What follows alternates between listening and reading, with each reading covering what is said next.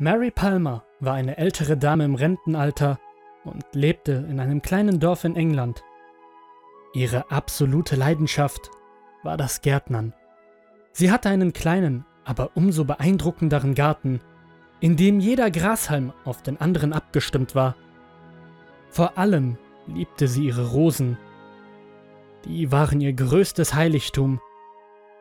Mary war eine ruhige Dame und jeder im Ort hatte nur Gutes über sie zu berichten.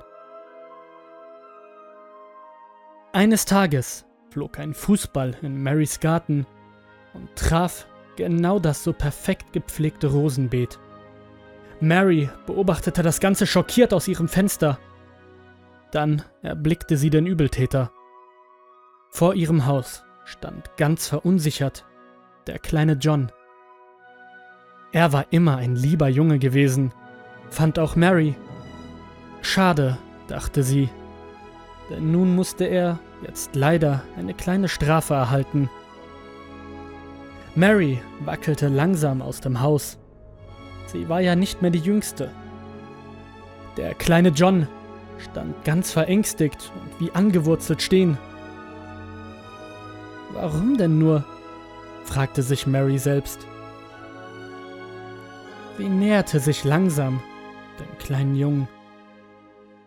Ist das dein Ball, junger Mann? fragte Mary und grinste ihn mit ihrem neuen Gebiss an. Tut, tut, tut mir leid, Mrs. Palmer, stotterte John.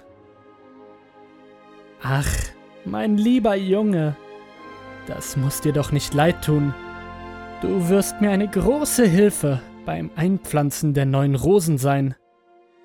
Ihr Lächeln wurde noch größer, als sie das sagte. John ging nur langsam mit Mary mit, um seine Strafarbeit zu verrichten. Sie gingen zum Rosenbeet.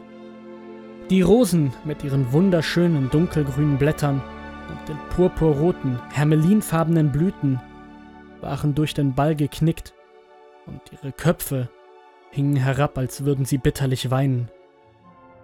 Mary reichte dem Jungen eine Gartenkelle und ließ ihn die gebrochenen Pflanzen aus der Erde holen. Sie ging langsamen Schrittes auf ein kleines Wintergartenähnliches Häuschen zu.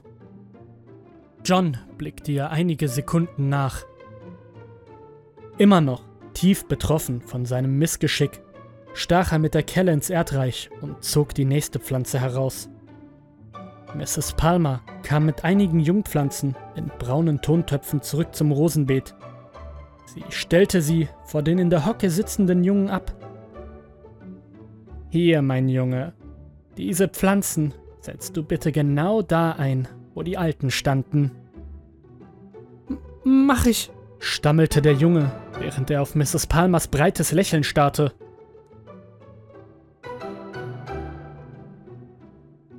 Nach zwei Stunden gewissenvoller Arbeit kam Mary mit einem kleinen Tablett auf ihren Händen zurück. Sie stellte es auf einen kleinen, kunstvoll verzierten Gartentisch, an dessen beiden Seiten sich jeweils ein Stuhl befand. Komm her! Du hast dir das nach dieser Arbeit redlich verdient. John stand auf und ging langsam zu dem Tisch, an dem Mrs. Palmer sich gesetzt hatte.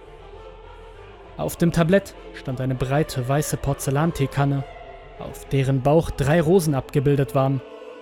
Daneben befanden sich zwei Teetassen, ebenfalls so weiß wie die Teekanne und auch mit einer Rose auf jeder Seite versehen. Mrs. Palmer goss in beide Tassen großzügig Tee. Es machte sich sofort ein blumiger Duft aus den Inneren der Tassen breit. John, der während der Arbeit in der prallen Sonne nichts getrunken hatte, griff sogleich die Tasse, die auf seiner Seite war, und leerte sie schnell. Mrs. Palmer saß schweigend gegenüber und lächelte noch breiter als zuvor.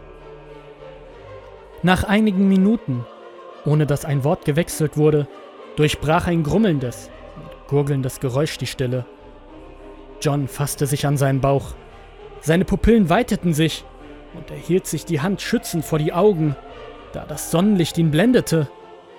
Er erkannte Mrs. Palmers Silhouette, die von dem blendenden Licht umgeben war. Mary hob ihre Tasse an die Nase und atmete langsam ein und sagte dann, dieser herrliche Duft, blauer Eisenhut, Maiglöckchen und Pfaffenhütchen. John wurde schwarz vor Augen. Mary zog den Jungen in das wintergartenähnliche Häuschen. Dort drin angekommen, legte sie den Jungen in eine Wanne. Sie übergoss ihn mit Stickstoff, mengte Phosphor und Kalium hinzu und vermischte alles miteinander. Dies war Marys Geheimnis. Es war der Grund, woher die Rosen ihre wunderschönen dunkelgrünen Blätter und die purpurroten, hermelinfarbenen Blüten hatten,